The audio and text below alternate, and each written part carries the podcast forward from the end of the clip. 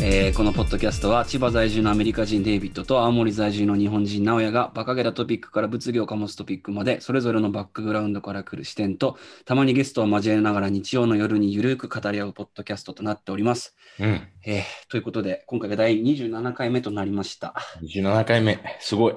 結構時間経ちましたね。うん今日はまあおなじみというか、うんサンデーバカクラブ準レギュラーのアニャに来てもらってます。アニャ今日もよろしくお願いします。よろしくお願いします。すみません。いつも僭越ながらありがとうございます。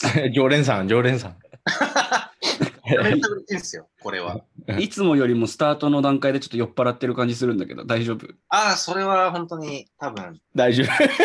大丈夫じゃねえ大。丈夫って言うしかないんでしょ、ねうん、今日もよろしくお願い。あれ、なんかアニャ、後ろに誰かいない？あ、全然いないです。あれ？なんか、なんかお女の 何か何書いてんの？女の匂いがするんだけど。女の匂いって何？いえ、なんかしないデイビッド。画面越しになんか伝わってこない。や、何も見えないんだけど。え、アニャな、ういるよね、後ろに絶対。あでも確かにいます。いるっちゃいます。え、ちょっと呼んでもらっていい？あ、いた。いたね。いたね。うん。ちょっとリスナーにどう伝わってるのかがちょっと謎なんだけど。伝わってないと思う。えーっと、今、アニャの隣に可愛い白いニットを着た女の子が出てきました。すごい。えーっと、ちょっと自己紹介、自己紹介お願いしていいですか？ご紹介して。自己紹介。あ、あにゃこアニャミ？です。こんにちは。どうも、お願いしアニャミちゃん。アニャミちゃん、よろしくお願いします。ます。みちゃん、よろしくお願いします。えーっと、ちょっとね、これ、いきさつを説明すると、うんえーっと。今日のトピックが、まあ、ペティシズム。はいおペティシズム。どういうその性癖があるかとかっていう話をしようと思ってて、で、うん。今、デイビッドが来る前にアニャと話してたんだけど、うんあ。の電話がつながってちょっとしたらね、ちょっと女の子のクスクスっとした笑い声が聞こえてきました。あれはには女いないって聞いたら、あのあ、セフレですっつって、あにゃみちゃんが出てきて。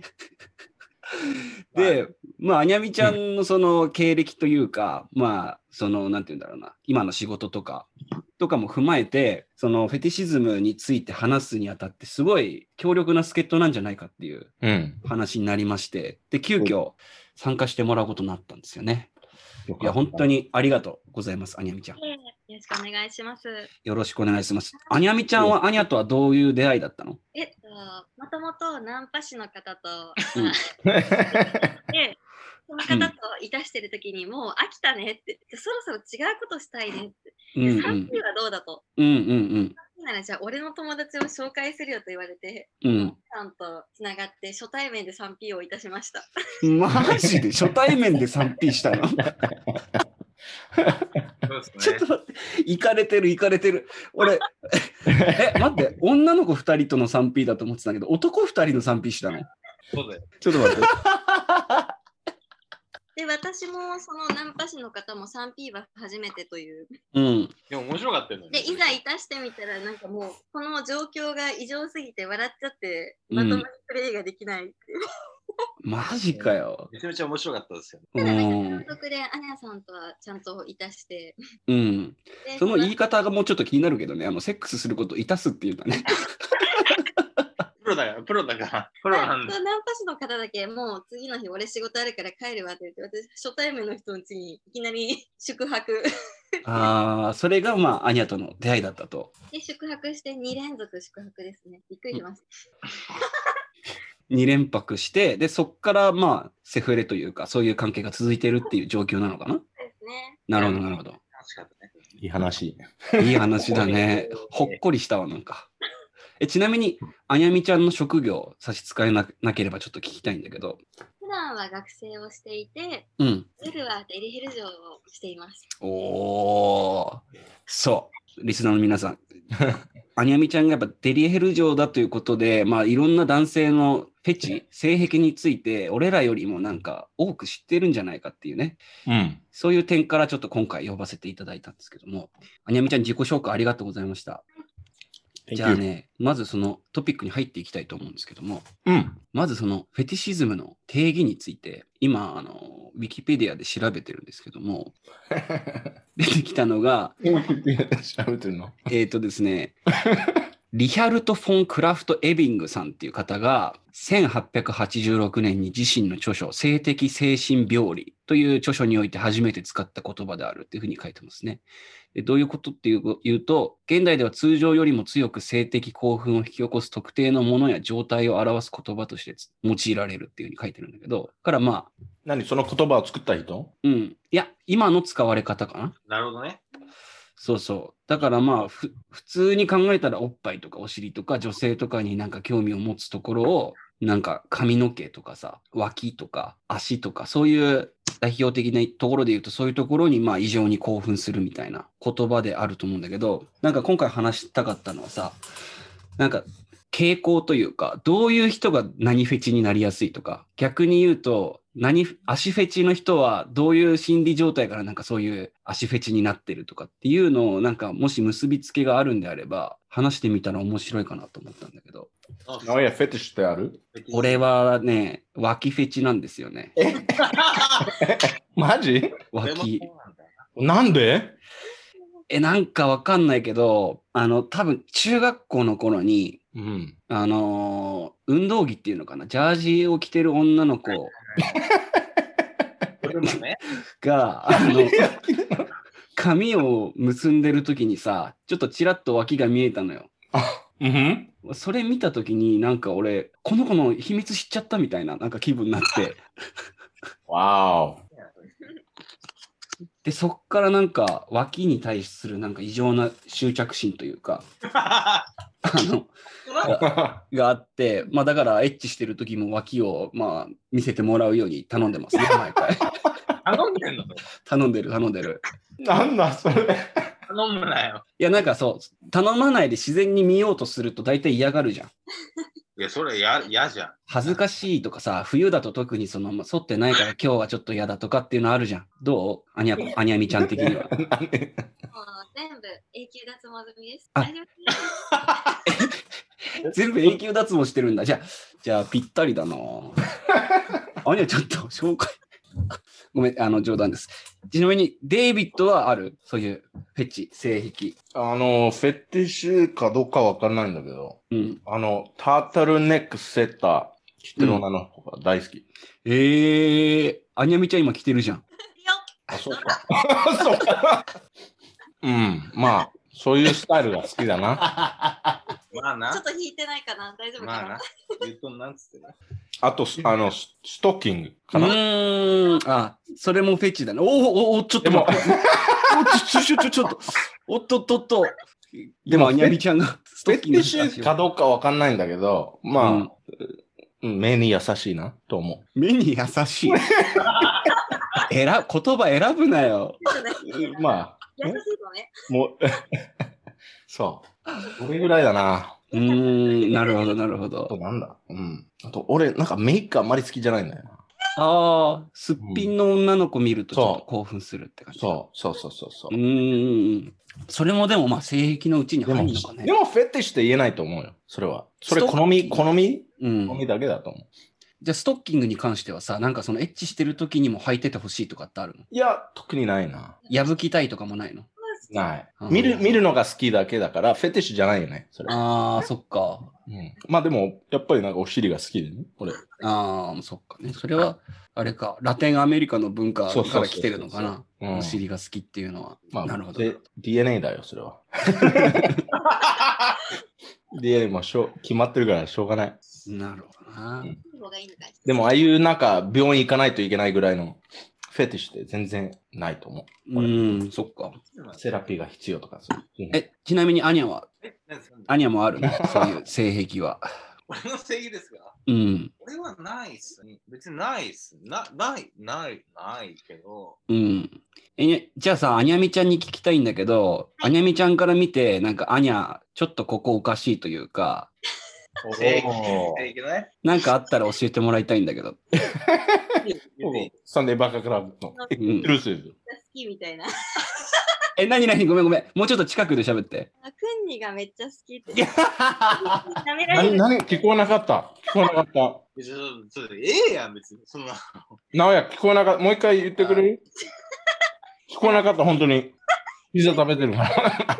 いますね。言わせたがりですね。あもう一回、もう一回、もう一回、もう一回。あの、下半身をこう舐めるクンニがお好きですみたいな。えそれはさ、い昔やいやいやいや。俺永遠に舐めてられるわみたいな。あ。わマジでこれ、収録だったらないだろう、こんなの。なしだろ。いや、それさ、カルパスとかに言う言葉だよ、アニャ。お。カルパス。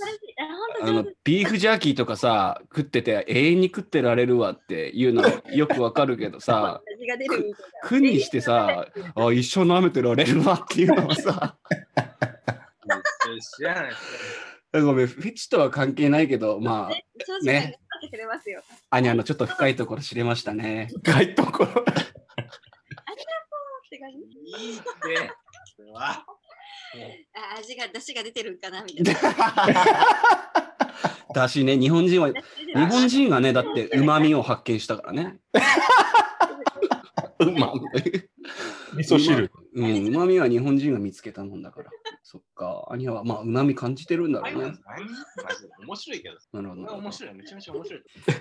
OK、じゃあちょっとここで女性にも聞きたいんだけど、その、アニャミちゃんは逆に男の人のこういうところに惹かれるとか、フェチとかあったりするの？なんだろう、なんか変態性はともかくやっぱり優しい人が好きですね。優しい人。そうですね。じゃあ特にこの体の部位が好きとかっていうのはあんまないんだ？あ、でもやっぱ鍛えてる人は綺麗ですですね。ああ。どんなに顔がすごいイケメンでも、うん。パッと見結構デリヘルとかでもあるんですけど、こうドア開けて、こんにちはって言った時に、あすごいイケメンだって、何歳ですか？って、あこんな年いってるんだで、でもパッと見二十歳くらいしか見えんわっていう。うんうんでみたらやっぱ年相の体だったりとか、あだからやっぱちゃんと鍛えてる方は綺麗な体してます。そういうところで、あ素敵って思います。あ、ああ、なるほど。はい。まあ、鍛えてる体か。うんじゃあ特定の部位とかではないんだろうな、そしたら。なくて全体的にまあひげの脱毛をしてるとかちゃうんんと眉毛の処理をしているとか、うん。下の毛ですね本当に。綺麗に遊んでくれる方は本当に下の毛も綺麗にしててすごい女の子のことも配慮してくれててすごく惚れますねへえ。あ、じゃあ、下の毛の処理をしてる人はそれがプレイにも現れるんだ。はいなんかパイパンじゃなくてもなんかうん切り揃えてるとかすいてるとか、はいはいそういうとこはすごくプラスではありますねうーん。俺なんかね、チンチンを大きく見せるために、あの、ち心棒 の、方が綺麗に見えますよでっかい心棒のね、周りだけ切ってるんだよね。やっぱね、あの短いとゴムが絡まないんですよ。あうん。なんか安全ヘルメットをつけたときに、なんかいはい。うまくつけられない時があるんですよ。うんうん、わかるわかる。毛挟まっちゃうよね。そうだからヘルメットに巻き込まれちゃうと、うまくプレイが続行できないんで、やめてうんちゃんとそれみたいな。うんうんうんうん。そういうのありますね。そういう意味で言うと、俺はまあ、そういう場所に行くと割と好感触なのかもしれないですね。ねうん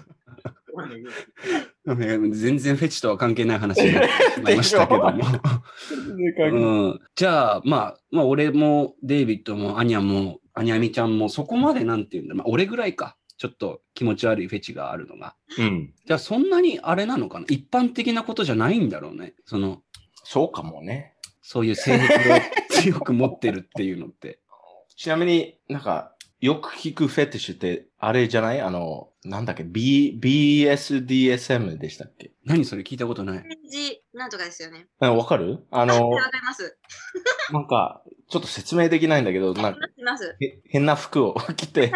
あ、じゃあ、あやみちゃん、ああにゃみちゃん説明してもらっていい？そうそうそう、俺あんまり得意じゃない。なんか詳しくわかんないですけど、ボンテージを着て、なんか SM チック。あれだ、あれだ、ボン、ボンデージ。ああ、私のセフレの中の一人がそういう方で、うん、まあ、身動きを取れないように、なんかミイラみたいな、うん。ボンテージとかじゃなくて、なんていうんですかね、 mummification？マミフィ、あ、その、はい、あのーよく、なんていうんですか、ミイラことを mummy って言うじゃないですか。うんうん。その mummification で本当身動きを取れない、なんか息もできないみたいな、そういうなんかぐるぐる巻きにされるのが好きみたいな、うん。うん、そういう方が私のセフレの方のうちの一人にいて、うん。もう、みちみちに身動きが取れないままにしてくれ、俺のことをみちみちにしてくれと。うん。みちみちにした後に俺の腹の上でジャンプしてくれみたいな。え？ジャンプしてくれ。トランポリンみたい。いいよ、じゃあジャンプするねって言って、こう、思いっきりジャンプとかサッカーボールキックをした後に、すっごい射精してるんですよ。あ、元気やな、みたいな。マジか。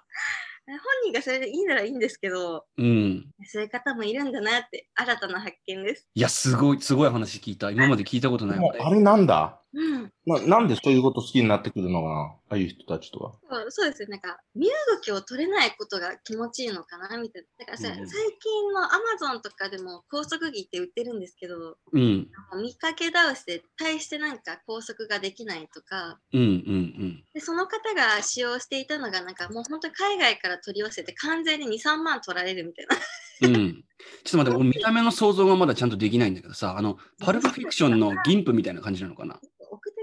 ななんか、パルプフィッションでわかるわけないから。あの、ごめん、画面共有するわ、今。ちょっと待ってくださいね。でも、そう、そうと思うよ。ああいう感じな。うん。こうこういう感じ？そうだな。あ、それじゃないです。もっとすごいんです。あ、もっとすごいえな。これパラブフィクションの最後じゃないの？これ。違うの？あの、パルプフィクションのあの、銀プっていうさ、あの、拘束されてるやついるじゃん。Z っていうバカみたいな警察にさ、地下室に閉じ込められてる。あの、なんていうんですか？ちょっと待ってください。あ、あ、あちょっとですね。あ、あったあったあった。じゃあ、これを今、ちょっとこっちの名前なんだっけ？わかんないでした。あ、アニャさんの方に今ちょっと画像送ります。普段はアニャって呼んでないことが今バレましたね。ないよ。バレましたね。送ったからちょっと送ってあげて。いった見て見て見て。これすごいね、逆にね。うん。こん。な。で画像送ってくれるの今。はい。あの、その、ちょっとこれは違うん。ですけど、その人が次の給料、あの、ボーナスが入ったら、俺この5万の高速着を買おうと思ってるん。だって。それを買ったら、うん。アニャコは俺のために使ってくれるかって言って、あ、いいよって言って。うん。え、これあ、そうです、そうですそうです。え、これ、ど広がんないの？あ こんな感じのやつなんですけど、なんかリスナーの人たちにも伝わるようにさ、ネットでどう調べたら出てくるとかっていうのなんか。ちょっと今適当に調べて、高速着、マミフィケーションって調べたら、なんとなく雰囲気は伝わると思う伝わると思うんですけど、あ、わかりました。高速。わかりました。わかりまマミしフィケーション。た。わかりました。で多分そしたら、ボンテージとかガムテープでみちみちに縛られてたら出てくると思う。あ、ありがとうございます。なんか、ちゃんと本物は本当に革とか、ボンテージで作られた、ベルトで作られたやつなんですよ。うん衝撃で、それが日本。では売ってなくて、海外のガチモンのやつ、本当ベルトでギチギチに締め消えんてやつだね。え、もうだって息できないじゃん、これ。そうなんです。で、その上で、さらに上で、その上でジャンプしてくれとか、蹴り飛ばしてくれとか、本当にいいの大丈夫って言って、いいよって分かったって思いっきり蹴り飛ばして。マジか。何が面白いね。あの、それす何が面ごい、白いの？なんか、あ泣いてくれるから、あ、幸せなんだなって思って、あ、私のおかげで泣いてくれるんだって思ったら嬉しくて、怖い。怖いから。え、それ言うとさ、けあの、わかんないのが、その蹴ったりとか上に乗ってジャンプしたりとかっていうの、それだけで射精するってこと？あ、そうです、そうです。マジか。じゃあ楽じゃん。ああいうああいうあ、でも私だってチンコついてないもん。うんまあ、そうなんだろうけどね。あの、チンチンに直接的なその刺激がなくて、本当です、本当に。射精するってすごくない？で一応その方とはもう1年くらいあのセフピでそういう関係なんですけど。セフピって何？ちょっと聞き直したいんだけど。セフレのこと、セフピって言うとね。ごめん、ごめん、ちょっといちいちぶつかっちゃって。で普段のご飯も行くし、うん。でやるときはやるみたい。な。でうん。も基本的にはやらなくても、ただもう縛りつけたり切り飛ばしたりとか、うん。で鎖をつけてちょっと、まあ、あの今冬場なんでコートとかマフラーつけるじゃないですか。はいはいはい。この下にまあね首輪とか大型犬用の首輪？ドギーマンの、あのあれをつけてそこに鎖をつけてお散歩してあのコートの袖を通してでうん。恋人つなぎをして手袋そうするとまあパッと見ただの恋人にしか見えないんですよ。マジか、デイビッド今状況わかわかいやるあんまり分かってない。だから、正直に言ってせ。犬犬用の首輪あるでしょ？そううん、こう、うんわ、それ分かる。それつけて、はいそれをコートの袖を通して、あの、ストリングを。うん。で、わ恋人のように手をつないで、でちょっと一周お散歩1、2時間してじゃあ帰ってきてあよく我慢できたねって言ってじゃあ蹴ってあげようねって言ってあの画面踏んだりとかジャンプしてあげたりとかジャンプしてあげたい。それ大体いくらぐらいかかるの？あのその人は本当プライベートで会ってる方なんで完全無料で私も楽しんでしてるからいいんですけどうんうん 仕事じゃないんだ。仕事じゃなくてそれはプライベートでいたしてる関係です。でもそれ、はいなんか危なくない？それは。危ないとは。こんなことはないんだよ。えどういうどういう意味で危ないと思うの、デイビッドは。あの、はい。どういう意味？でなんていうの？なんか、はい。あー頭、ちょっとおかしくない？それは。いやいやいや。ごもっともなんだけどさ。そういうそういう人は本当に存在してるとかいるって分かってるんだけど、そうですね。まあ、その方がなかなか結構いい会社に疲れてるんですね。うん。素晴らしい 役職に疲れてる。うん。やっぱりな。多分そういう普段真面目な仕事をしてるから、そういうプライベートでなんか爆発しちゃうんだろうな、みたいな。あそういうやっぱり、なんかそのストレスとかかかってる人、ね、ね。大体そういうお金持ちとか、ね。そういうフェティッシュとか、そういうことやってるってイメージがあるからさ、その、うんお金がない人はあんまりそういうことやってないっていうイメージだからさ。やっぱりストレスとかかってある。社会的地位だからこそ犯罪は犯さないし、まあ、結構首絞めとかそういうプレーをしてると、ね、死んじゃう方とかもいるじゃないですか。うん。うんうん。でもそういうのをちょっとわきまえているから、なんか俺がこういう犯罪を犯したらもう社会的に死んでしまうっていうのが分かってるから、でボーダーラインを分かってるからちょっと綺麗に遊んでくれる方が多いですね。あーうん。なるほどな。はい。まあ理解はできるけど、例えば自分の父親とかだったら、逆になんかデリヘルをやっていて、オプションでそういう首絞めとか鎖プレイをしたいっていう人は、結構カツカツで、もう年に1回とかで、俺結構お金貯めてきたんだ、今日は遊ぶぞみたいな。う。うんそういうのがやばい方多いですね。なんかはっちゃけああ。で自分の限界点を分かってないから無理くりしてもう本当こっちが真相になって本当やめてって切れるとうん。あダメだったみたいな。うんうんうんうん。いや本当に、まあ、お金持ってる方のがなんか変態こじらしてる方が多いです。そうなんだ。やっぱそれはお金っていうよりは社会的地位なんだろうな、そうです関係で言うと。そうですね。うーん。うん、だから普段の抑圧されている責任感とか性癖とかをここで、うんだからそういう方に限って赤ちゃんプレイが多いとかああ。ああの、うん結構そういうお客さんって40、50代の方が多いんですけれども私今20歳なんですよ20歳前後で。うん。何やってんの？うんそうですね。そうするとそういうこんな年下の要は結構の年齢の女にうんペコペコして「うん、ママ頭撫でてよ」とかみたいな。あそっかそっか、みたいな。そっか。え、じゃあ、まるまるくん、お仕事頑張ったね。えらいえらいって、こう、頭、あれだ、言ってとかええ多いです。まあでも今の話聞いてると納得だわ、やっぱ。まあな多分、本当普段発散できない分、そういうところで出るんだろうな。多分普段人にいろいろ物言ってるからこそ、言われたりとかっていうのに。人も言ってました。うん。もう上の職業までついちゃうとみんな顔色を伺ったりとか、なんか自分が失敗したとしてもあ仕方ないですとか、よいしょしてくるから、うん。本来だって自分でも自覚失敗したの分かってるから怒られなきゃいけないって分かってるのによいしょされて気分が悪いと。うん。でいざなんか怒られるにしても自分より上の人が怒られてるとそれこそ本当にもう会社クビになるレベルのことだからうん。あなんだかなみたいな怒られたいけど怒られなれないみたいなうん。うん。うん。でいざそういうデリヘルとか、まあ、パパ活ですとかそういうところでなんか若い子にちょ、まあ、適当に扱われるというかえマジ？とかえまるまるくんやばとか適当に扱われるとなんか自分がそういう頃に戻れて嬉しいみたいなっああ、そうなんだ。ていうのはありますねそれ就活テクに使えたりしないかな？どうなんですか？人事部長とかそういう人たちにさ、ちょっと割と大きく出てみると、あ、この子なんか、怖いですよ、そんな。今、就活でめっちゃペコペコしてますよ、私。あーそうなんだえみたいな。みたいな。うん。なるほどな。はい。アニャなんか大丈夫？すごいさっきから 暴れ回ってるけど。めちゃめちゃ面白かった面白かったな。いあんま話してないや、全然、あそうそんな話した方が楽しいしね。こうやって、まあ、今の話だとさ、なんかその、まあ、赤ちゃんプレイだとか、その拘束、締められたりとかっていうのが好きっていう人がいるって話あったと思うんだけど、逆にそのアニャミちゃんのこの部分だけを必要になんかめでてくる男とかっていたりする？なんですかね。まあ、おっぱいとか、やっぱおっぱい大きい子が好きなのかなみたいな。うん本能じゃないけど、甘えたいのかなみたいな。あー。まるちゃんのおっぱいに顔をうずめたいよとか、なんかそれ聞いてる瞬間は、うわ、気持ち悪いって思うん。で すうん。うう。あなんか結構そういう人って、なんかど同世代の女の方として見てるんじゃなくて、あ、ママに甘えてるよっていう感覚で来てるんで、ああなんかすごいおっぱい大きくて、俺ムラムラしちゃったよとか、そういうんじゃなくて、あ、おっぱいが大きくて安心できるとか、なんか吸っていいみたいな、気持ち悪いみたいな。あ。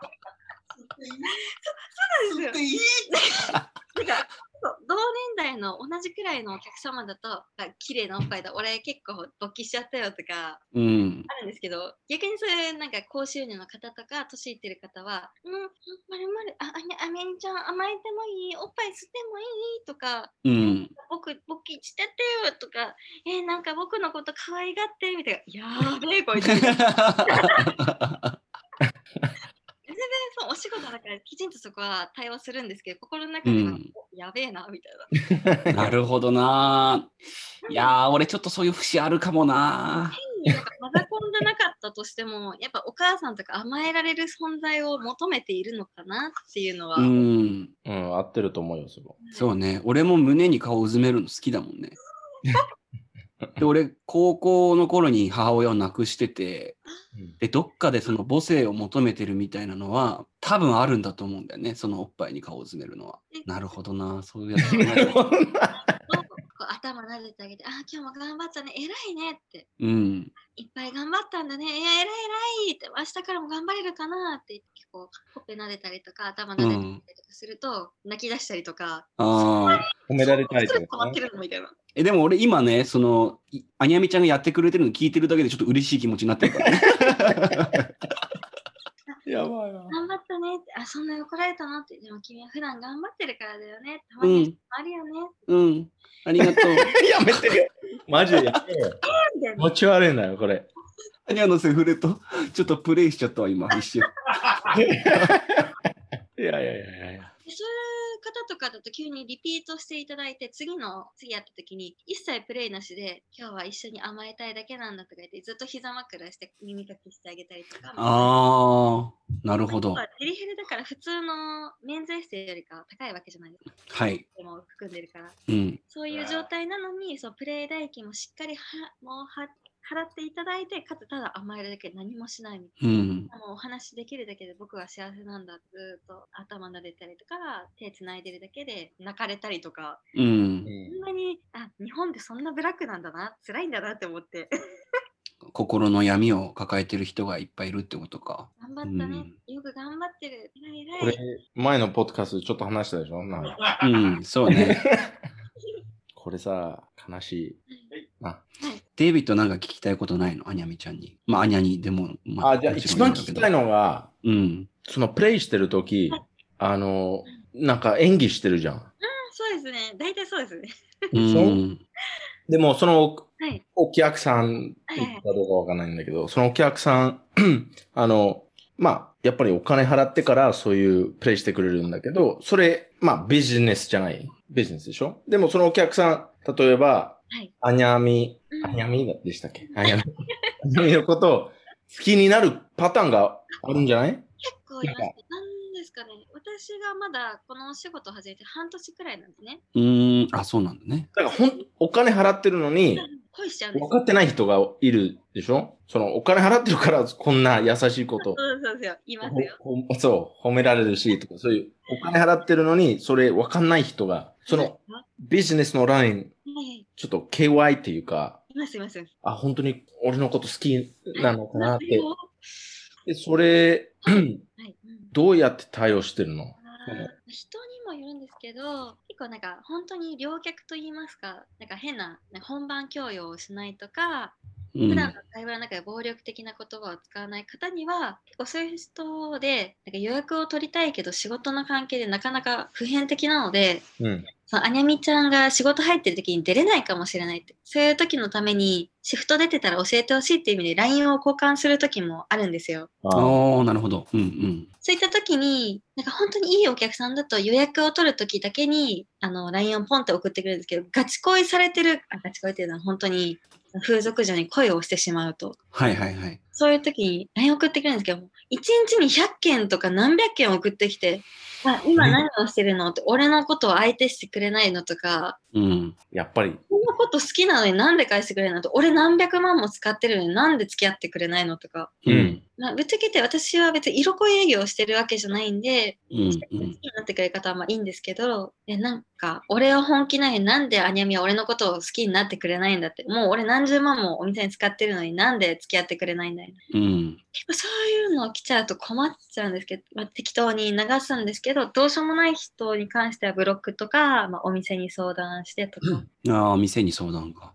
一番やばかった。そういうところは怖怖くない？結構怖いです。でしょ？結構私自身がそのお店によってはそのお店用の LINE とかサイトがあるんですけど私が今出勤しているお店がそういうのがなくてただ本当 LINE を交換したらもう本当個人の LINE なんで個人名義の携帯でやってるんだ。はい。はあ。なのでまあ本名、まあ、例えば自分の LINE の名前を本名にしている場合は本名がバレてしまうしうん。お話ししてる中で結構やばかった方がちょっとまあ私も本当に結構働き始めてまだ半年くらいで警戒心が薄すぎてうん。ポロポロこういう学校で働いてるよ、何系のお仕事してるんだよっていう話をしたら、ちょっと特定をされてしまいまして。で、あ、じゃあ、まるま、あやみの行ってる学校に迎えに行くよとか、そんなにお仕事が忙しいなら普段会いに行くよみたいな。うん。えそれは困ると。うん。うん。なんかストーカーとか、そうなんですよね。多いですよ、方は。なんか最初は予約の LINE だけだったのが、だんだん日常の LINE まで侵食してきて、うん。何回 LINE を返してくれないのか、なんで電話出てくれないのか、なんていうんですかね、なんかたまたま今日は出勤してるの？じゃあ出ようかなっていうんだったらわかるんですけど、今何してる？俺今日何々っていうご飯を食べたよ。今日のこういうお店行ったよ。今日はうん、ダイアリー的ななんか報告されちゃうんだ。私のことを日記だと思ってるのかなみたいな。うん。じゃあ次、次なんかそういう休みの日とかそういうライン来たらうんこしてるって言えばいいやん。本当にそういうのが来たらもうさすあ、がにでもこれ、フェティッシュ持ってる人いるからさ。ああ、え、食べたいっつって。次のご飯は、次のご飯はにゃみちゃんのうんちだっつって。写真送ってくれとか。うんあ、いますよ、でも。いました、いました。なあのうんちじゃないですけど、今度予約した時、あにゃみちゃんのおしっこが飲みたいで、気持ああ、マジでフそれくらいならまあいいんですけれども、今何々駅にいるよって、ここあにゃみちゃんちのお家の近くだよね、みたいな。うん。え、なんで知ってるのって、私そこ行ってないよね、みたいな。うん。うん。まあ、要は他の女の子からちょっと聞いたりとか、そういういろんな細々したやつの総合的に集めて、うん。ツイッターですとか、そういうところが検索で気持ち悪いですよ。そういうのを本当に突き詰めて、うん。あ、ここに住んでるんだ。え、昨日ここにいたよね？みたいな。え、なんで知ってるの？みたいな。やっぱそういうのありますね。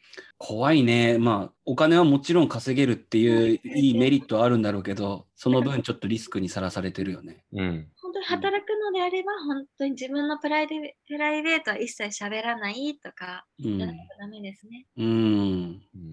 結構いまだに1日に12万使ってくれたりとかやばいと思います。え、それ何時間とかになるの？そあのの私のお店が30分延長で1万2000円なんですね。うん。基本料金がだいぶ安いお店なんで、その分延長料金が高くて、うん。まあ、そういうのなんですけど、1日、私基本が、普段学生なんで、うん。朝6時には終わりたいんですよ。次の日学校なんで。うん。で、朝の12時にそのお客様が入って、その方のお相手をして、まあプレイをいたしましたと。うん。で、ちょっと、ちょっとこの方はガチ恋っぽいなって早めに切り上げないとやばいなとは思ってたんですけど、その方が延長に次ぐ延長で、結局6時間延長したのかな？うん。うん。6時間 ,6 時間延長して、30分1万2000円だから、もう要は20万いくわけですよ。うん。あ、恐ろしいって、それでも全然問題ないと。あにゃみちゃんと一緒にいたいからって言って。私的にはもう、結構シフト入れるときに、何時から何時まで、間とかそうっていうのが、間っていうのが、うん。この30分前にはもう仕事を切り上げてお家に帰りますよって送迎は、そのはいはお家まで送っていただきますよっていうのがあって。うん。ただ延長が入ってしまったらそこは致し方ないと。うん。その人は延長が何時間もするが、結局帰ったのがお家の7時、落ち着いたのが7時前で、うん。と シャワー浴びてもうすぐ7時にはもう電車乗って学校行くみたいな。一睡もできなくて。7時って朝の7時までってこそうとそうです。マジで？あ、本当11時に入って、もともと60分のプレイで入って、そこから6時間延長で。で、ちなみにその間何回エッチしたの ?6 時間の。なんでそういうこと？がやばいんですよ。プレイをしないんですよ。プレイをしない？おしゃべりとかキスとかで、うん。プレイ、ほんむしろ私的にはプレイしてくれた方が楽なんですよ。6時間も喋ることないじゃないですか。まあそうだね。だとしても、毎日1、2時間ごとならともかく、1日で6時間も喋ることねえよ、みたいな。うん。喋る？みたいな。じゃあ疑似恋愛的なところを求めてるんだろうね。本当に、あ本当に好きなんだ。君のこと傷つけな、傷つけたくないし、プレイはしたくないから、ーうん。ないでしょ？って。だからおしゃべりするだけにとどめるから、一緒にいてくれ、みたいなので、6時間一緒にいて。それってさ、なんか、付き合おうとしてない？なんか。そうなんですよ。だから、普段の LINE でも、なんで付き合ってくれないの？とか、一緒に住むって言ったよね？いや、言ってないみたいな。うん。たまたま私がちょっと、まあ、このお仕事を始めたきっかけが、まあ、ちょっと、まあ、コロナの関係もあって、まあ、ちょっと無理くり今一人一人暮らしをしてるんで、そうの料金ん。を払いたいと。なるほど、なるほど。で始めたことなんですけど、その話をポロッとした時に、じゃあ一緒に住めばいいじゃんって。そしたら家賃もかからんでしょうって。うん。そうだねって適当に返してたら、なんで一緒に住まないのって、いつ引っ越してくるの？俺ん家にいつ来るの？みたいな。えうん私引っ越すなんて一言も言ってないみたいな。怖えな。デイビッドなんか聞きたいことあった？今。いや、でもなんかそのし、そういう仕事についてはい、あまり聞きたいことっていうより、うん。これ、今日単位でもいいんですけれども、大丈夫です？これっていつ、いつ、はい。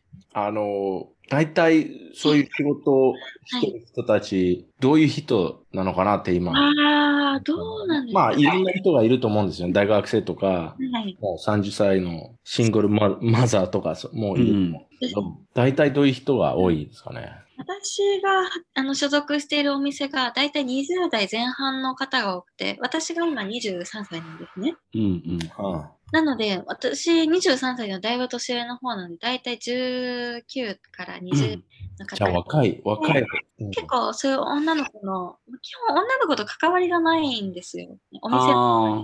女の子同士で関わりは持っちゃダメだよとか、うんうんで。もそれでも話したりはするんですけれども、みんな夢があって、こういうお仕事に就きたいんだとか、一人暮らしをしたいんだとか、こういう仕事をするために、まずは一人暮らし代とか車代が欲しいから働いてるとか。やっぱり最初のきっかけ、きっかけっていうか、その刺激がお金ってことね。そうですね。だから本当によく AV とかエロ漫画じゃないですけど、エッチが好きだからこういうバイトを始めたっていうのはめったにないかもしれないです。みんななるほど。私は理由があって働いてたりとか、うんあとはあのオープンラストっていうんですけど、本当お店の始業時間から終わりの時間まで、その例えばお店が始まるのが夕方4時で終わるのが4時だったら4時から4時までマックス入ってる方っていうのは何かしらやっぱ理由がありますね。とか、まあ、稀にいるのが、まあ、ホストとかで、うん。まあ、入れ込みすぎて、もう、なんか、もう本当にお金が払えなくて、こっちに来てしまったとか。うん。でも、基本、私のお店がそんなになんかヘビーなところじゃないんで、結構軽めで、自分の夢のためにちょっと副業とかでやってる方が多いかもしれないですね。なるほど。はい俺なんか、俺すごい偏見なんだけど、その水商売の業界ってその中で循環してる、お金が循環してるってイメージがあって、そうですね。そのホストに、稼いでホスト使って、稼いでホスト使ってみたいな。そうそうそうそうそう。なんかそういう循環があるかなと思ってたけど、今のその、はい。あやみちゃんが働いてる若い世代がいっぱいいる店の中では割とその、なんだろうな、自分の目標のためにそうですお金を。稼ぐ。うん。だからこそ女の子の入れ替わりも激しくて、うん。口でついてる方とかだと、あいつも推してた女の子がいないから、じゃあ代わりに君に入るよみたいな。なるほど女の子の入れ替わりが激しいお店ですね。じゃあもう自分の目標の金額を貯めたらもうやめるみたいな。やめちゃうっていうのが多いです。へえ、あ、そうなんだ。ちなみになん、これ何年、何年っていうか、はいどのぐらいやってます？私はまだ半年か4、4、5ヶ月ぐらいですかね。うん。で、もう慣れたまあ、慣れますけど、なんか、私の働いてるというお店があまり人気なお店じゃないんで、基うん本常連さんで回してるお店なんで、もう本誌、本命指名ですねっていうのがついたら、もうずっとその人ばっかりついてて、新規はたまに、うその人だ。けでお給料をいただいてるっていう形ですね。なるほどね。でこの仕事見つ、あのうん、なんていう、探して見つか、見つけたっていう表か、もう誰かにあ紹介されたっていう。あ、あの、よくある、あの、バーニラ、バニラっていう、あの、はいはい。車走ってるね、トラック。はいはいはい。あのバニラの広告で行って、あのうんちょっとやっぱ思ったのが、やっぱりほん風俗とかそういう系の広告、まあ、今この、ね、放送を聞いてる方で女の子とかがいたら、うん。こういうバイトしようかなって思った時に、やっぱ広告は当てにならないです。うんいわゆる罰金がないとか、最低保証がついてるとか、うん。書いてあっても結局それは広告代理店にお金を払えばいくらでも書いてもらえることなんで、いざ面接に行って働いてみたら最低保証もないし、うん。まあ、まあ、送迎代もないとか、うん。うん。入店祝い金とかよく書いてあると思うんですけど、そういうのってすごくノルマが厳しいんですね。う。うんお店で10時間待機みたいな。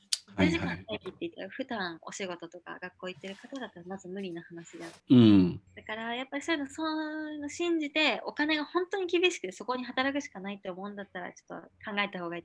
でもそれを。初めて聞いたとき、ちょっと調べた調べてからやろうかなと思って。やっぱどこも変わらないですよ。まあ、とりあえず、いざ働こうと思ったら、もう最低でも5店舗くらい見て、うん。何店舗か、まあ、体験入店でもいいんですけれども、そう言って、そのキャストさんが、もしも例えば、まあ、私はデリヘルが本番はないんですけれども、うん。お客さんが無理やり本番しようとしたとか、そういった時にどういった対応してくれるのかな、スタッフさんはアフターピル代を出してくれるのかなとか、うん。そういう NG 客にしてくれるのかなとか、もう送迎をしてくれるのかなって、そういうのをいろいろ見た上でお店決めた方がいいと思う。やなるほど。ヤクザなお仕事なので、うん。まあ、どんだけ広告にいいこと書いてあったとしても、やっぱり本いざ行ってみたらそういう最低だったみたいなのあるんでね。なるほど。じゃあ、何店舗もちょっと回って、自分でちょっと質問してみたらいいのかな、うん面接の時に。まあ、今回、あこれ言っていいのかな さっきもなんかお話ししたと思うんですけど、うん。私はちょっと、私がこういうお仕事を、今意見デリヘルに行ったんですけど、うん。ちょっと頭が私もおかしかったんで、もう何でもいいやって、もうデリヘル行ってやろうと思って、急にお仕事ついたんですね。うん。水商売の経験も全く皆無で、そういう世界も分かってなくて、うん。で、お店を回ることもなく、そのお店一択で行っちゃったんですけど、うん。そこに入店した時によくエロ漫画とかどう、なんか AV だと講習う？ん。寝てるな。大丈夫か？あにゃ寝てる？あ、じゃあ寝てます。いいんですけど、なんか、うん。ゲストアニャじゃないじゃん。今日のゲスト、あにゃみちゃんだね。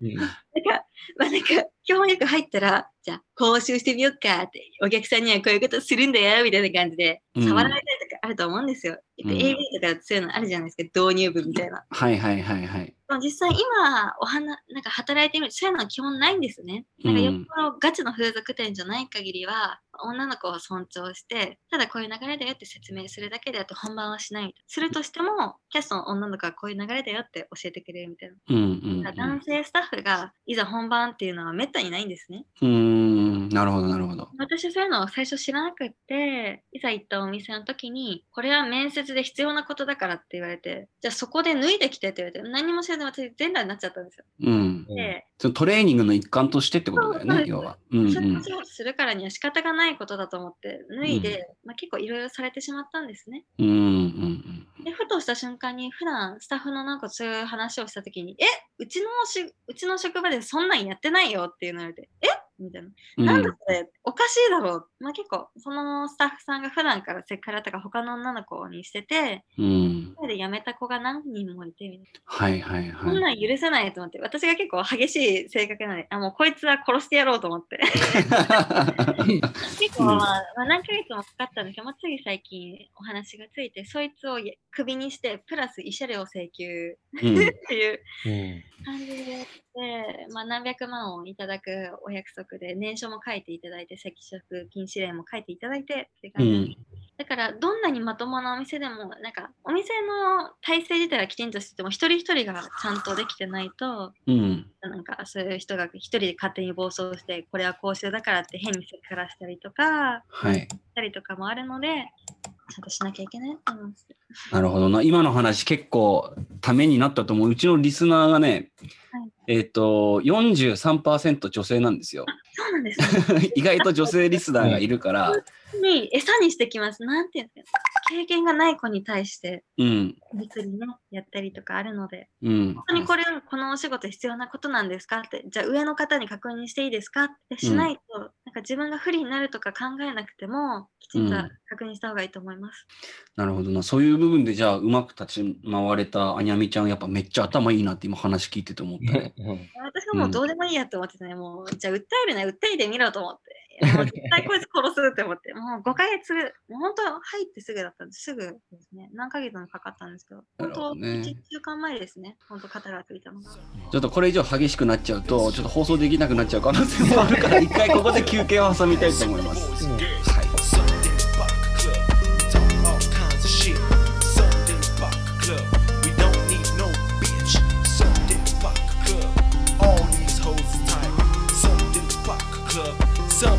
Alright?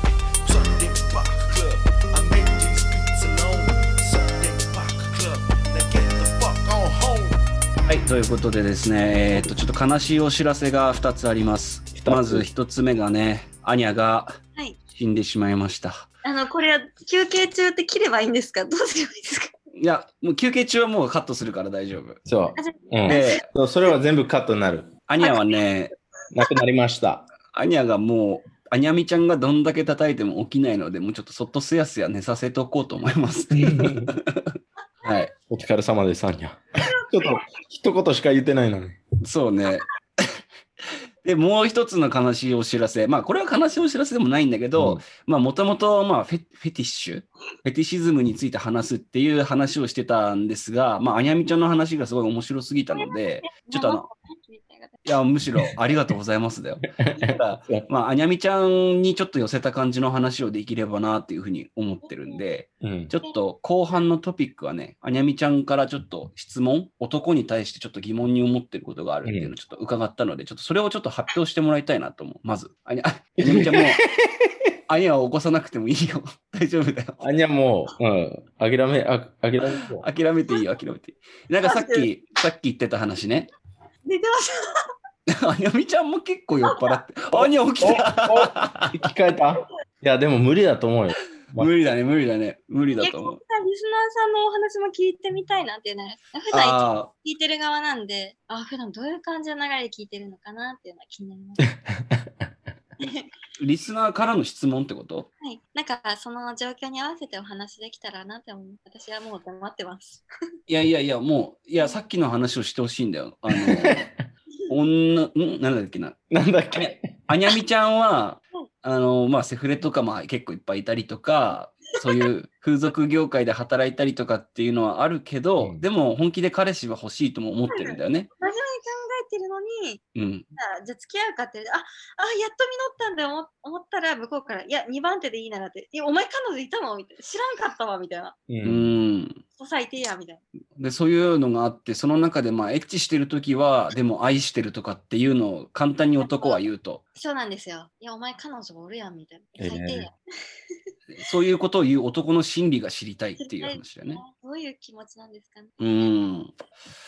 それで言うとどうだろうな。俺は、そのデリヘルとかに行った時に愛してるとかは言わないから、まあデリヘルならともかくわからないです。その5分材料として言うことは。ただ、いざセフレとかプライベートで会ってるのに、うん愛してるとか言うんだみたいな。許さあん、殺すで、みたいな。うん。どうだろうこれな。はこと言葉だけだと思ってるからじゃない？なるほど。行動に。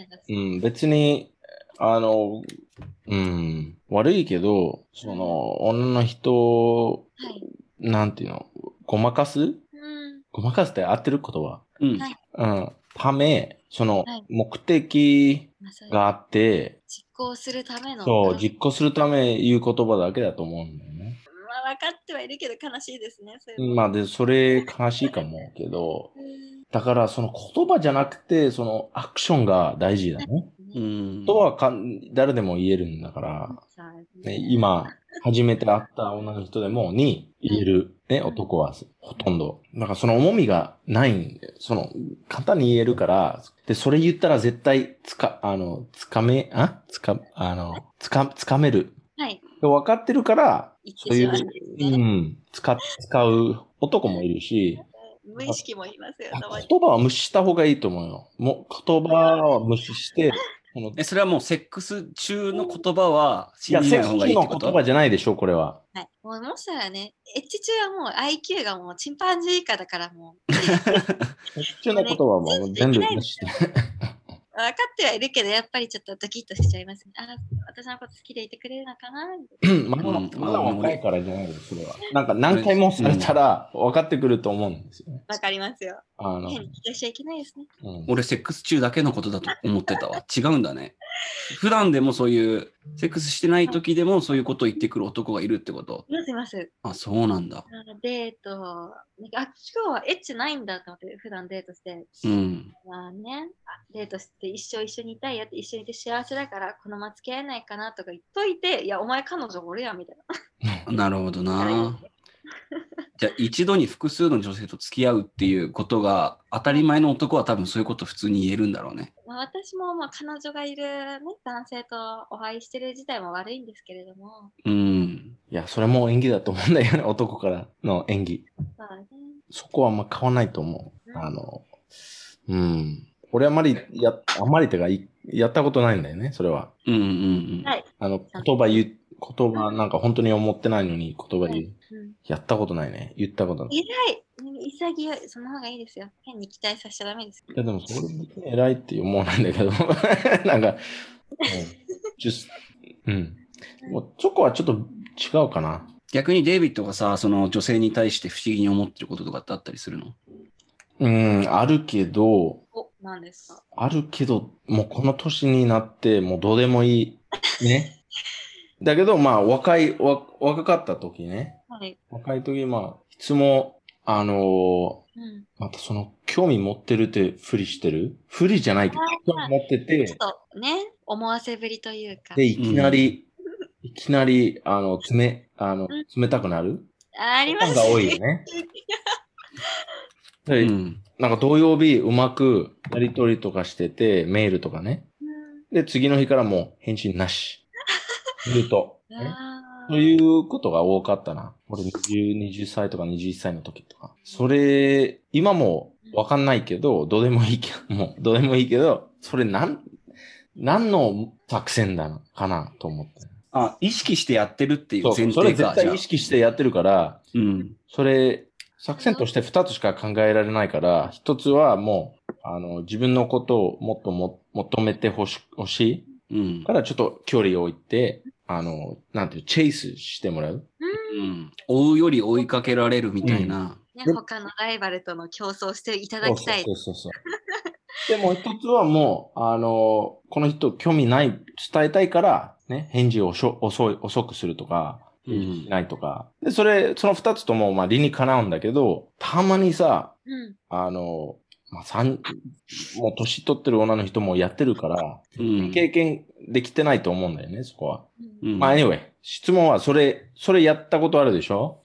もう決めてるっていう。そうですか私が結構なんか自分がいざ付き合うっていう人を求めて結構こういう関係を持ってるんで無理だと思ったら私すぐブロックしちゃうんですよ。ごめんなさいあなたと会わなかったからブロックしちゃいますねとかあ、でもうん、ちゃんと言う？それやる前？いますね。あ、じゃあそこ、ちょっと違うな。多分、アニャミちゃんは割と女の子の中でも男っぽい考え方持ってるんじゃない無理だとのかな。思ったらすぐ切っちゃう。でもうん。ちょっと気持ちはわかります。なんかいざここで距離を置いたら、もしかしたら、まあ、例えば自分が気になってる相手だったら、自分が距離を置くことで向こうから来てくれるんじゃないかなとか、うん淡い気持ちを思ってしまうこともあるけど、うん。いいですよね。男の人からしたら、急に冷たくされて興味なくなっちゃったのか、じゃあもういいやって離れちゃうこともあるんです。うん。なんですかね。でも今話聞いて思ったのはさ、デイビッドはまあアメリカで生まれ育って、うんで、今みたいなことがあるって言ってたじゃん。日本でも割とあるよね。その女の子が男の興味を引くために、あえてちょっと連絡をしない期間を作るみたいな。結構なんだろう、洋画のドラマとか映画とか見てると、うん。なんですかね、なんか、海外の人って告白してから付き合うっていうか、なんかちょっといろいろいたしてから付き合うのかな、付き合わないのかなみたいな。あそういうイメージがある？だからこそ、なんか駆け引きとかも、なんか連絡したりしないとか、うん距離を見ようかなっていうのがあるかもしれない。うんうん、なんか俺が思ったのは別にそれ日本でもあることだしそのアメリカでもあることだとしたらその文化的な違いじゃなくて女性ってなんかそういうふうなことがなんか本能的にできるのかなってなんか今思ったんだよね。きちんと告白されてたらグイグイ行くけど、されてなかったらちょっと駆け引きしてみようかな、ちょっと危うい橋を渡ってみようかな、みたいうーん。でも逆にその、ほう、あ、なんだっけ、あの、言葉忘れた。ほ報告じゃなくて。本能はい告白？告白、逆に告白はや、早くすぎると、な。あまあそう、遊びか冷な。めちゃうじゃん、女の、あの気持ちとか。あ、こいつはそんな簡単に、あ言うのかな、みたいな。うん、恋に落ちるの。うんうん。危ないなって思思っちゃうはい。パターンもあるじゃん。だからそのバランスが難しいですね。難しいっていうか、あの、まあ、難しいけどね。俺、まあ、お もしかして、若い男性のリスナーがいれば、俺のアドバイスは、そういうゲームしてる女と付き合おうとしたらやめた方がいい。あ あ、なるほど、なるほど。真面目に付き合おうって思ってるんだったら、そういうなんか駆け引きとか、そういう、言い方悪いけど、小賢しい、うんうん。あの駆け引きを考えるような女性よりかは、うん。あなたのことが好きなんだっていうのストレートで、もう会えなそい。ちょっとメンヘラじゃなくた、メンヘラ？言い方悪いけど、メンヘラぐらいであなたがいないとダメなんだって直球で来てくれる人と付き合った方がいいんじゃないかなってで。しょ？最初からそういうゲームやってると、はい。後から、うんそうん、良くないかな。駆け引きでこうやって離れたら向こうが来てくれるんじゃないかとかっていろいろ計算するよりかはもう好きだから好きなんだって来てくれる人と付き合った方がまあ幸せなんじゃないかな。まあな。うん一方で俺そういう駆け引きにめちゃくちゃドハマりしちゃうから、俺は。連絡来ないと、え、なんで連絡来ないんだろうみたいな、なんかさ、もうドハマりしちゃう。飛んでくれるじゃんみたいな。そうそう。うんだから自分が悪いってしか思わないよね。うん。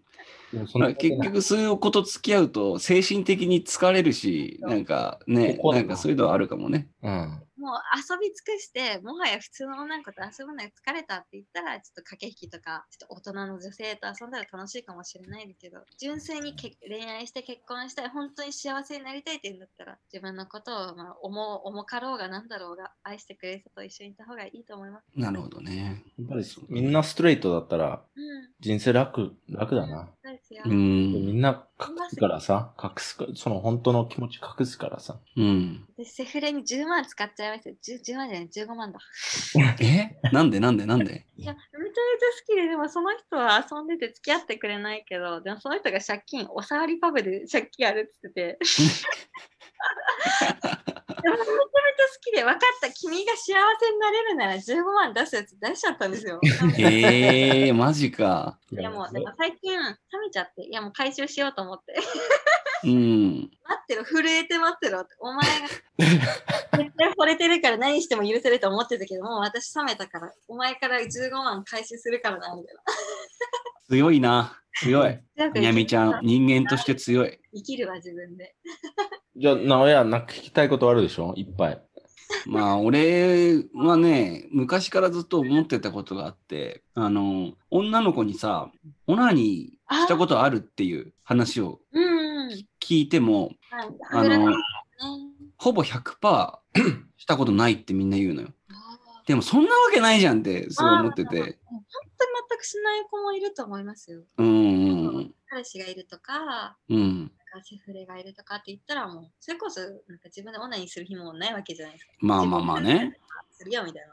でもなんかその、オナニーしてるかどうか知りたい。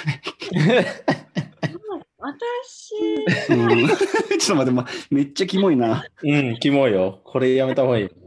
で試験と研究で本当に忙しくて、本当に寝る時間もなくて、全く彼氏とかセフレとかがいない状況で、うん。それこそオナニーを全くしない、1年くらい何にもしない、生徒は全くかけ離れてた時期があって、うんうんでオナニーするくらいだったらもう寝たいっていう、もう本当疲れたみたいな。うん。うん。性欲なんとかじゃなくて、もうとにかく疲れすぎて寝たいっていううん。時もあったし、なそういう試験とか実験から離れて余裕ができた。じゃあ、ここでセフレを、まあ、セフレじゃないけど、男の人を探してみるかって言ってる時には、まあ、は当たりがなかったら自分ですることもあったけど、うん。だとしても週に1回あるかないかとか、ああ、まあ普通にじゃあするんだね。なんかあ、あにゃみちゃんのその周りの人、周りの女の子とかを見てて、なんか、オナニーとかの話とかってするの？結構なんか結構私も今言ってる、まあ、学部の話になっちゃうんですけど、結構そこは理系のお堅い感じで、うんもう彼氏もいたことがない、まだ処女です、彼氏できたことない、だから一人触ることなんかない、触っちゃ怖いみたいな。うん。うん怖くてだから、オナニーなんかしませんよみたいな。まあ、そんな中でもちょっと遊んでることを話したときに、する？って聞いたら、たまにかなみたいな。そういう子って大体彼氏がいるんで、ああ。だっていいみたいいや、女の子もオナニーするんだ。やった。いや、でもそれすることわかっ、わ、決まってるじゃん。ただその頻度が、頻度の問題じゃん。うん。な。私もたまにしますけど、そういう時本当にストレス溜まってて、もう早く寝たい、疲れた、でも眠れないっていう時にパパッとして、軽く言っても即寝るみたいな。へえ。気持ちなんかあのじゃあ、いつでもできることじゃないってこと？なんか何ですかね。俺らはなんかいつでもできる。確かにね。どこでもいつでもやるね。うんで、なんかあの、ポッドキャスト始まる前にさ、ちょっと見てる AV の話してたじゃん。しましたしました。で、なんかちょっと好きな AV のジャンルとかもちょっと教えてほしいんだけどさ、どういうのを見るの？私はみなみちゃんは。な気分になるために AV を見れてるから、面白いみたいな。ああの、ー、試作物が好きなんですね。あの、はいはい。ちょっとあの具体的な題名を出しちゃうんですけど、うん。あの壁ドンで膣ドンとか、壁ドンで膣ドン？あのパパのおちんこを当ててみようゲームとか、あの都立しゃぶりながら学園とか、あのわネタに全振りしたやつが好きで、うなんか要ん。は AV っていざ始まっちゃったら全部一緒じゃないですか。うんうんストレッチものとか言いながらコスプレの服を全部脱がしてしまうとかいう無能な男優みたいな。うん。うん。あ、だから割とじゃあそのネタとしてすごい面白いなって感じるようなものが好きなんだね。だからそのいざプレイに入るまでの流れが好きで見ることは多いんですね。あのマジックナーゴとかで、あのラップ越しのスマタでお父さんなどに入っちゃったとかえおお父さんって何？おお父さんと娘がエッチするってこと？あお父さんと娘でちょっとお話を聞いてみました。じゃあお父さんとのスマタはできるかな？ラップ越しならできるかな？でもラップはめちゃめちゃ薄かったから切れちゃったんで入っちゃいましたみたいな。結構 そういうのを見るの好きで、でも入っちゃったら、まあ、全部一緒なんで、まあ、そこからは見ないんですけど、どういうそこから見ないの？そこから見ないの？のを見るのが好きで、っていうか。で、あれなんだったっけ？なんとか女学園。都立しゃぶりながら学園ですね。都立しゃぶりながら学園。どういう意味 ?I don't understand. まあ都立っていうのは都立って何？東京都立。学校？Yeah, owned by the government, like a city. あで、しゃぶりながらっていうのは、まあ学まあしゃぶりながらだよね。で、学園はまあ学校じゃん。スコールあの。ね、あの先生からこの問題を当てられて、じゃあ解きなさいって言って、じゃあ黒板の前に立ちました。じゃあ問題解いてます。そしたら黒板に穴が開いてチンコが出てきました。言ってるのかわかんないけど。いいよ、私じゃあもだよ。超、超ありえないのが好きってことね。あ のだって黒板、黒板からチンチンがビーンって出てくるんだよ。そうそう、なんで穴が開いてたの？その黒板になん。かビンビンのチンチンが生えてきたねって。俺だったらなんかいろんな質問するからさ。そもそもなんで黒板に穴開いてるの？で、あ、喋ってて、で、ちょっとあんま覚えてないんですけど、多分先生からは、その、チンチンの存在が、ちょチンチンって言い方はあんまりですけど、あの、チンチンが見えてないのかわかんないんですけど、うん。中学生がチンチンを舐めてるわけですよ。うんうんうん。でも、これちょっとこと気になるな、これ。いや、一回見てみた方がいいよ。都立しゃぶりながら学園。なんであなたは答えないの？みたいな。いや、でも喋ってるからだよ、みたいな。あ、口にチンチンが入ってるから答えられないってことか。答えれるわけないじゃん。あ時間停止はないけど、あの入れてるのに、あの、男優がそちんすぎて入ってるのに気づかなくて、ママと電話してるシリーズみたいな。何それ何それ何それえチンチンがちっちゃすぎて入ってるのに気づかない。気づかないで、あの、透明人間かつそちんみたいな。入れてるんだけど、気づかなくて、入れられて、あの、犯されてるんだけど、ママと電話してるみたいな。もうじゃあもうコメディとして成立してるんだね、それは。でコメディ、あの、だから普段からゴッドターンとかポコタデとか、そういうそういうの見るの好きで、うん。だからなんか変にエロい AV よりかは、そういうネタに振り切った AV 見るのが好きで、なるほどね。それも特殊だと思うんですけど、うでん普。段からそういう AV も見てて、うん、じゃあなんか、まあ、まあ、ごめん。脇見せないでよ。ちょっと俺興奮しちゃうから、ちょっと。脇、あれ、ちょっと。あ、いい。元彼とお話しするときとかに、うん気持ち悪いよ。普段から AV も見るし、まあ、デリヘルっていうそういうお仕事、特殊なお仕事もしてるし、うん。そのお話を普段なんかさらっとできるパートナーの方が欲しいなと思って。ああ、そういう意味でアニャはぴったりだったんだ。そういう 爆睡してるんですけど。うん。アニャ AV 大好きだもんな。えですね、面白い。だから、その話した時に笑ってくれて、しかもさっきまで、この放送を始めるまで一緒にゴッドタン見てて、うんうんうんうん。デイビッド・ゴッドタウンってわかる？知らん。日本のなんかまあテレビの、テレビのそう、うん番組なんだけど、うんそうななんか仲仲良さそうでいいね。でもまだ私、会うの2回目なんです。あ、2回目かな。あ、そうなんだ。はい。うーん。まだ対応になればいいかな。うんうん結構ね、そうだなんか、セフレって言うと、あ、汚いとか、やりまんとか思われるけど、別にいいんじゃないかなって。そこからうん使う人もいるわけだから、ねまあそうだね。もっとね、いいと思うけどな。もっとカジュアルに割り切って、そういうのができるような社会の方がいいなって思う。普段全くプレイなしで付き合ってみて、全く体の相性良くなかったってなって、契約になって別れるよりかは、最初に、まあ、いたしてみて、うんあちょっとね、ごめんねっていう方が、まあ、いいじゃないですか。まあそうだね。うん、まあ結局ね、みんな死ぬんだからさ。うんそうですよ。最終的にはするんですから。うん。しかも自由意志がないからさ。ね、決まってるんだ。決まってるってことか。じゃあ、アニャとアニャミちゃんがセックスをして、一緒にゴッドタウンを見るっていうのももう決まってて、で、一回叩いてみそこもで、アニャが、まあこういうポッドキャストっていうさ、公共の電波に乗せて、あの、永遠に苦にできるわっていう情報がバレちゃうっていうのももう決まってたんだよね。やっぱ女の子は常に代わりはきれいにしとこうね。ありがとう。いいメッセージを伝えてくれてありがとう。今日の、今日の、なんていうの？今日のストーリーは。今日のやつはまあこれで終わりでいいかな。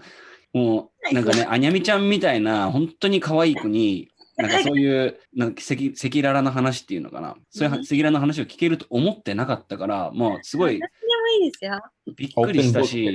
ね。オープンそうそうそリスナーか、リスナーさんからしたら普段の面白い話が聞きたいっていうのもあったかもしれないけど、こういうね、たまにこういう話が聞けたらいいなって思ってくれたら、ね、いくらう。でもいやもできます。う神回でした。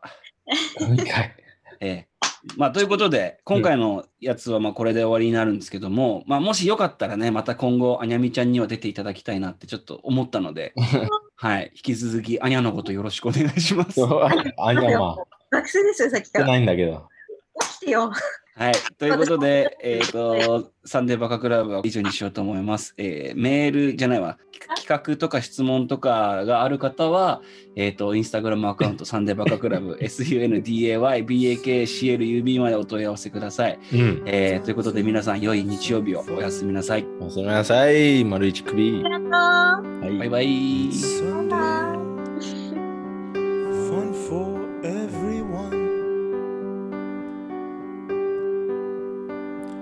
It's Sunday, it's Sunday, time for Baka Club.